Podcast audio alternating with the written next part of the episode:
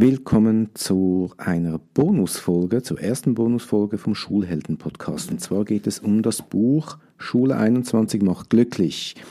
Wer auf LinkedIn äh, in unserer Bubble drin ist, der Schulleiterinnen, Schulleiter, Lehrpersonen, der hat schon einiges davon gelesen oder halt eben nicht richtig gelesen und darum dachte ich mir, ich mache eine Bonusfolge nur mit mir. Also herzlich willkommen, mein Name ist David Schigosch und ich möchte ein bisschen das Buch vorstellen und daraus vorlesen.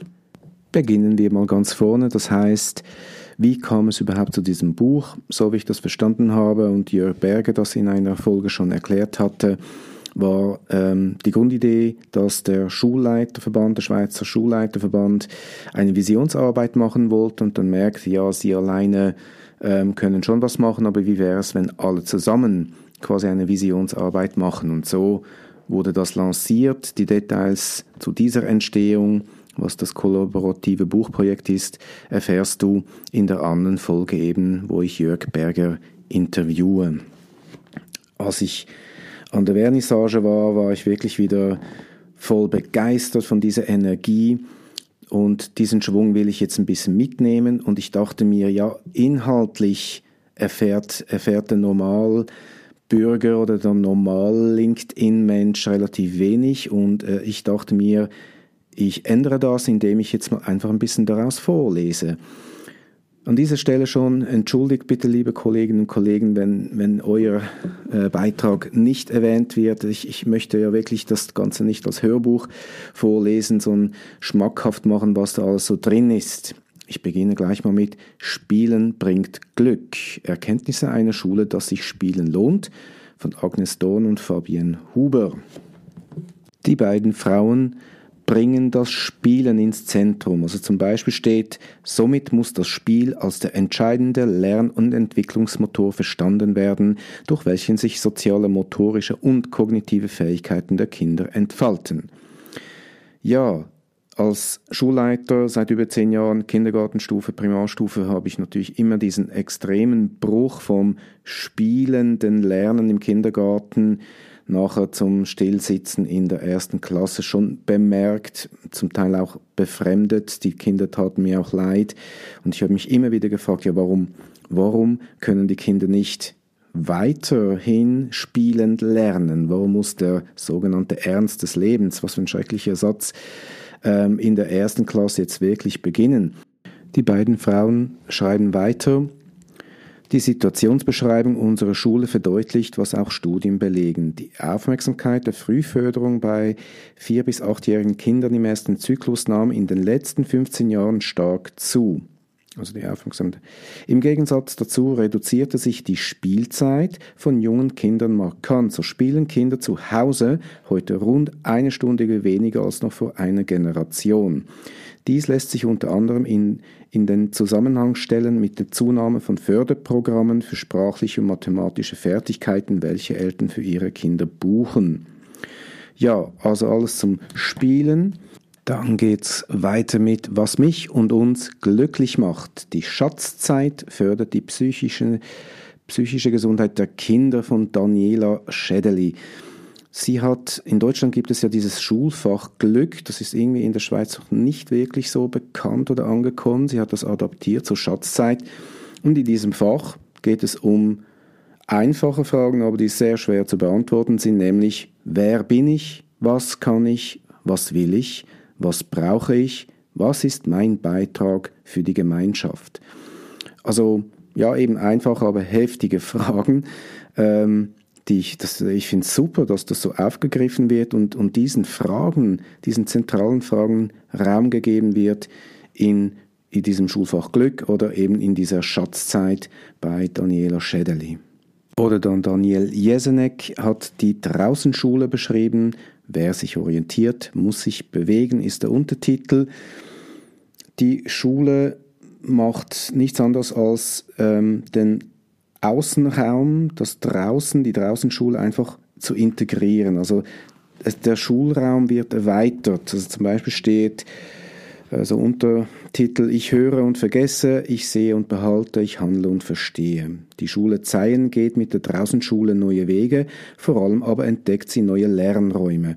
Kompetenzorientiertes Lernen verlangt Wissen, Können und Wollen und soll an konkreten Handlungen geschehen. Die Frage stellt sich, ob das Schulzimmer mit Tischen, Stühlen und Arbeitsblättern diesem Anspruch immer gerecht wird oder ob zeitgemäßes und nachhaltiges Lernen nicht neue Orte braucht. Ja, also wirklich sehr, sehr spannend. Ähm, eben, sie sind viel in der Natur, also das muss nichts ähm, mit, mit Waldorfschule, also nichts gegen Waldorfschule, aber es muss nicht da äh, in diese Richtung gehen, sondern es wird einfach erweitert. Also ich verstehe das als sowohl als auch und eben eine Erweiterung des Lernraums. Dann wird es ein bisschen technischer, der Double Flipped Learning, wie situiertes und motivierendes Lernen gelingen kann. Das hat Priska Fuchs und Dominik Pando geschrieben eben, also ich, ich bin schon froh, wenn Lehrpersonen wissen, was Flipped Learning, Flipped Classroom bedeutet. Das ist ja nichts anderes. Der Input im Frontalunterricht wird, der eigene Input wird auf Video aufgenommen und die Kinder hören sich das zuerst an und dann können sie später im Unterricht eigentlich über das Gehörte äh, sich austauschen und vertiefen. Und sie machen daraus einen Double Flipped. Damit meinen sie, Double Flipped Learning bedeutet also, dass die Wissensvermittlung nicht mehr für alle Lernenden primär bei der Lehrperson liegt. Der erste Flip. Das Lernen ortsunabhängig an offenen Herausforderungen passiert und jetzt da und das Lernen jeweils von einem situierten und motivierenden Zweck, Purpose, ausgeht. Der zweite Flip. Die dafür, die dafür nötigen Kompetenzen werden somit zum motivierenden Anfang, die finale Performance Performance ist das Resultat einer spannenden Lernreise. Also ein sehr, sehr interessanter Gedanke. Ich finde das super, dass die das gemacht haben, weil es halt wirklich für mich auch in diese Richtung geht, nicht mehr im Gleichschritt mit äh, allen äh, Gleichaltrigen und so weiter. Ja, also eben ortsunabhängig, zeitunabhängig und das Ganze noch situiert und motivierend. Sehr schön. Es geht weiter mit den zwei Verrückten Hanna Landolt und Nils Landolt zwischen Schule und Arbeitswelt. Selbstbestimmtes Lernen am Lernhaus Sole. Die haben das im August 2021 eröffnet. Ja, da bin ich gespannt, da gehe ich gerne mal vorbei und diskutiere mit Ihnen und schaue mir das gerne an. Sie haben die sechs Voraussetzungen für selbstbestimmtes Lernen nach Dr. Peter Gray herausgestellt und das sind folgende. Erstens das Verständnis, dass sich Bilden in der Verantwortung der Lernenden und nicht der Lehrenden ist. Ja, nur schon diese Erkenntnis wäre schon sehr, sehr schön. Unlimitierte, zweitens, unlimitierte Möglichkeiten zu spielen, zu erkunden und den eigenen Interessen nachzugehen. Drittens, die Möglichkeit, Werkzeuge der Kultur, früher Pfeil und Bogen, heute digitale Geräte, zu nutzen. Viertens, sich kümmernde Erwachsene, die Helfer sind und keine Richter. Ja, das unterstreiche ich. Altersdurchmischung zwischen allen Kindern und Jugendlichen und Erwachsenen ermöglichen. Genau diese Trennung, diese Wände, die Schule als isoliertes Gebilde, ja, ist für mich wirklich passé. Und sechstens, ein stabiles, moralisch intaktes und demokratisch organisiertes Umfeld zu bieten. Ja, also wenn ihr eben ähm, quasi die pädagogischen Gedanken hinter dem Lernhaus Sohle wissen wollt, dann könnt ihr gerne eben diesen, äh, diesen Beitrag lesen. Sie schreiben eben, also sie haben das wirklich extrem gut gemacht, finde ich.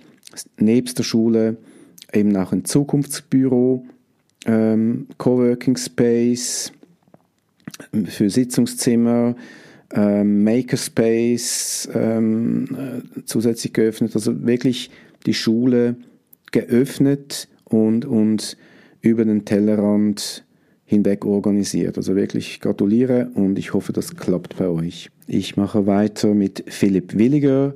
Individuelle Beurteilung statt Noten. Die Beurteilung dient der individuellen Förderung. Ja, also wer eben dieses heiße Eisen mal anfassen will, kann sich mal in diesem Artikel von Philipp Williger mal einlesen, eben Unterricht ohne Noten, Portfolio als Jahreswerk sind die Untertitel.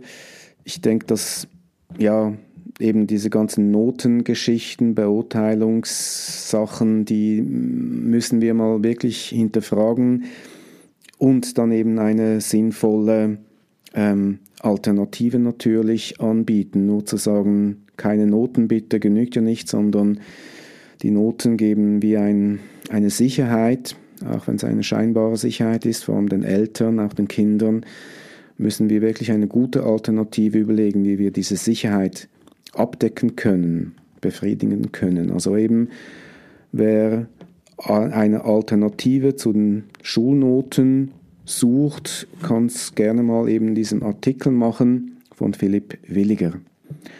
Auch sehr interessant, Feuer, Feuer entfachen, eine kleine Schule auf dem Weg zur gemeinschaftlichen Führung von Georgina Bachmann.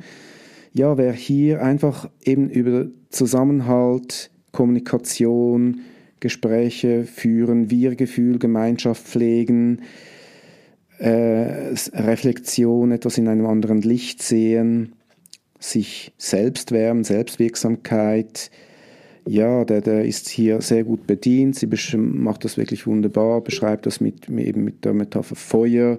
Sie übergibt auch als Schulleiterin teile ich Zündholzschachteln und übertrage so die Verantwortung, also eine Zündholzschachtel als Symbol für Verantwortung. Also ich finde das wirklich eine wunderbare Idee muss ich mir wirklich schauen, wie ich das auch aufnehmen kann.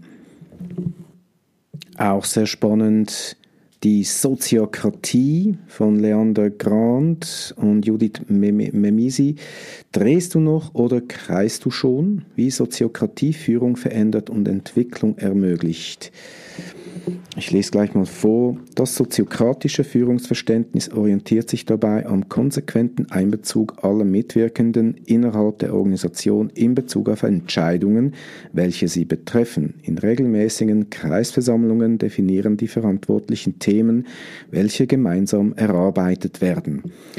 Ja, eben steht Soziokratie als höchst demokratisches Modell, Partizipation, also wer alles eben zu Partizipation äh, wissen will oder wie sie das machen, kann das hier sehr gut ähm, nachlesen. Ähm, eben Stichworte sind auch das Entweder oder wird zum sowohl als auch. Ähm, Einbezug von allen Beteiligten und ich denke, da heißt wirklich von allen Beteiligten ähm, ist für mich auch sehr, sehr wichtig, geht für mich eben auch in eine Öffnung dass wir aufhören, als Schule eine Blackbox zu sein. Einen sehr interessanten Gedanken habe ich von Markus Schädeli aufnehmen dürfen. Unser Leitbild ist dynamisch. Ein Votum für kontinuierliche Leitbildarbeit. Also, Entschuldigung, wenn ich so sage, was für eine geile Idee. So einfach und so gut. Ich weiß nicht, wie es euch geht, anderen Schulleiterinnen und Schulleitern, aber eben ich mache halt die blöden Sprüche, das Leitbild ist halt eher ein Leitbild. Dann die meisten Leitbilder sind nur Text und dann frage ich immer, ja, wo ist das Bild? Ähm, ja, und, und Markus Schädeli macht das extrem elegant. Es werden einfach ein paar wenige Leitbildsätze ähm, bestimmt und immer eins daraus wird zum Jahresthema. Und so äh, gibt es die Mischung aus Kontinuität, also es wird nicht jedes Jahr komplett alles neu gemacht und durch die Fluktuation der Lehrperson wird halt ein Jahresthema herausgenommen und dann kann die Identifikation eben in Teamdiskussionen zu diesem einen Leitbildsatz erfolgen. Das ist in meinen Augen machbar, das, das, hat, das muss Platz haben weil sonst ist das Leitbild eben so die typische Schubladenarbeit. Ähm, ja, also wirklich, was für eine coole Idee, das Leitbild am Leben zu erhalten und auch ähm, dynamisch zu halten, dass es eben immer wieder angepasst wird und nicht irgendwie alle vier Jahre, ja, dann machen wir halt mal wieder ein neues. Es geht weiter mit einem, dem Schulentwicklungsprozess.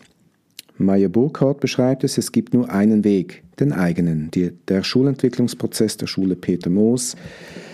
So wie ich das verstanden habe, geht es eben darum, wichtig ist das Bewusstsein, dass man nie ankommen wird, steht da. Ein Untertitel ist natürlich auch sehr treffend, aber wir haben doch keine Zeit.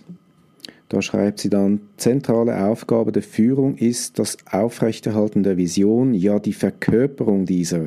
Das eigene Feuer für die Innovation, für die Schule der Zukunft muss für alle stets spürbar sein. Dies wird beispielsweise sichtbar, indem in informellen Gesprächen mit der Schulleitung die Schulentwicklung immer wieder ein Thema ist oder die Schulleitung keine Angst hat, auch unausgegorene Ideen zu verfolgen. Alles, was im Bereich Schulentwicklung und Weiterbildung im Hause passiert, muss in diese Vision passen. Die anderen Ideen und Anliegen sind Partikularinteressen und werden von der Schule nicht prioritär unterstützt. Dies braucht viel Fingerspitzengefühl und einen breiten Rücken. Genau, also wer sich da mal über Schulentwicklungsprozesse informieren will, ist da sehr gut beraten mit, dieser, mit diesem Beitrag.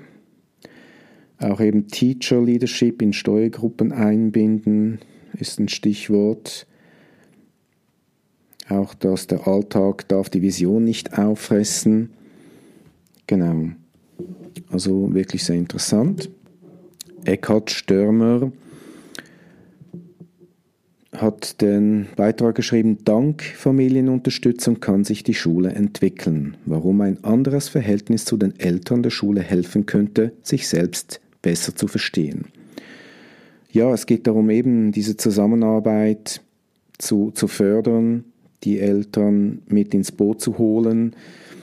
Er leitet die Tagesschule in Oberglatt und ähm, ja, und hat natürlich gemerkt, also in seiner Arbeit, dass das ist ein Muss, auch damit es den Lehrpersonen, den Kindern wirklich besser geht. Ähm, es, man kann, ja, ich finde grundsätzlich kann man nicht die Kinder einfach in der Schule abgeben und dann sollen die, die Lehrerinnen, Lehrer das dann schon machen und beibringen. Also es ist für mich schon zentral, dass das eben ein Miteinander sein muss. Da plädiere ich ganz stark dafür, die Schulen müssen sich öffnen. Und zuletzt die Golden Rules, wenn die Betroffenen Verantwortung für das Zusammenleben übernehmen, von Jörg Berger und Laszlo Niffeler. Also wer sich hier mal über Pausenplatzregeln, Pausenregeln, Schulhausordnung äh, auseinandersetzen will, sie haben das Ganze Golden Rules äh, genannt. Ich lese mal ein bisschen vor. Untertitel Golden Rules Day, ein Produkt der Ideenfabrik Golden Rules. In einer Ideenfabrik, zusammengesetzt aus einer Delegation aus freiwilligen Schülerinnen und Schülern des Schülerinnen und Schülerparlamentes, wurden an vier außerschulischen Treffen Grundlagen zur Gestaltung eines Golden Rules Days erarbeitet. Es wurde der Frage nachgegangen, wie die Ideen effizient zusammenzutragen sind denn es galt, über rund 30 Regeln aus allen Klassen zu diskutieren und abzustimmen. Wie würde das eine Familie bei sich zu Hause machen? Wie können ältere Kinder die jüngeren Kinder unterstützen? Die Ideenfabrik fand viele kreative Antworten auf diese Fragen. Zehn Schulhausfamilien wurden passend zum Thema Wasser nach Meerestiere benannt und Poster dazu gestaltet. Ein Regelbingo für die Wahl der drei besten Regeln innerhalb der Familie wurde kreiert, ein Götti-Gotti-System eingeführt und vieles mehr. Also auch wieder Einbezug, das Ganze öffnen, ähm, eben die Golden Rules als Ersatz für diese ja, leidlichen Hausordnungen, Schulhausregeln, die ja meistens weder die Kinder noch die Lehrpersonen wirklich richtig kennen. Und ich warne auch immer davor, je größer und länger diese Hausordnung ist, desto stärker ist man dann ein Polizist. Und ja, also ich weiß nicht, wer als Lehrperson wirklich Lust dazu hat, immer da Regeln durchzusetzen und zu sanktionieren. Ja, und was habe ich dazu beigetragen? Also mir kommt das fast ein bisschen ja so vor, es geht es ein bisschen unter und das ist auch gut so, weil da haben die Kolleginnen und Kollegen wirklich großartige Ideen zusammengetragen. Ich habe einfach die digitalisierte Einführung neuer Lehrpersonen beschrieben, wie ich das mal gemacht habe. Da geht es darum, dass das, also ich bin eben eigentlich, ich, ich hasse das Repetitive und, und vielleicht kennt ihr das wenn der Zeitpunkt kommt, eben, dass neue Lehrpersonen kommen, die müssen ja eingeführt werden. Und, und die armen Lehrpersonen, da quatsche ich sie zwei, drei Stunden lang voll, die kommen gar nicht nach, können gar keine Notizen machen, sind wahrscheinlich überarbeitet, wollen sich vorbereiten und so weiter. Also eigentlich keine Zeit. Ja, was mache ich? Online-Kurs und Sie können in Häppchen und wiederholt und egal wann und wo ähm, eben auch wieder eine Öffnung, können Sie sich die wichtigsten Infos äh, anschauen und dann treffen wir uns natürlich und können noch die, die, den Rest besprechen oder halt uns einfach austauschen. Das genügt eine Stunde, allerhöchstens zwei, je nach Anzahl. Ja, also wer sich dafür interessiert, der findet das eben auch im Buch. Das ist etwas für faule Schulleiter, ähm, die eben gerne das automatisieren wollen. Aber das heißt für mich natürlich nicht ersetzen. Also der direkte Kontakt ist wichtig. Gut, ja, ich hoffe, ich konnte so einen Einblick in das Buch Schule 21 macht glücklich. Weitere Infos in den Show Notes. Ähm, das Team, eben bestehend aus Beatrix Winnisdörfer, Daniela Schädeli, Jörg Berger, Nick Niethammer und Rico Pfaffhauser, die sind noch auf seiner sogenannten Roadshow, also die machen da auch noch Werbung. Ich hoffe, ich konnte euch ein bisschen Einblick geben und schmackhaft machen, um was es eigentlich in diesem Buch so geht und die, die Inhalte ein bisschen genauer und näher bringen. Ja, und eben der Shop ist äh, als Link in den Show Notes und es würde mich natürlich freuen, wenn ihr das Buch auch kauft. Ich denke, es ist ein guter Schritt in die Zukunft äh, der Schulen. Ähm, wir sind jetzt im Moment noch viel zu wenige, die es wagen, auch anders zu denken. Also habt Mut, kauft dieses Buch, lasst euch inspirieren und schreibt. Auf LinkedIn sind alle drauf. Ähm, schreibt die Personen an, alle geben gerne Auskunft. Danke fürs Zuhören und macht's gut.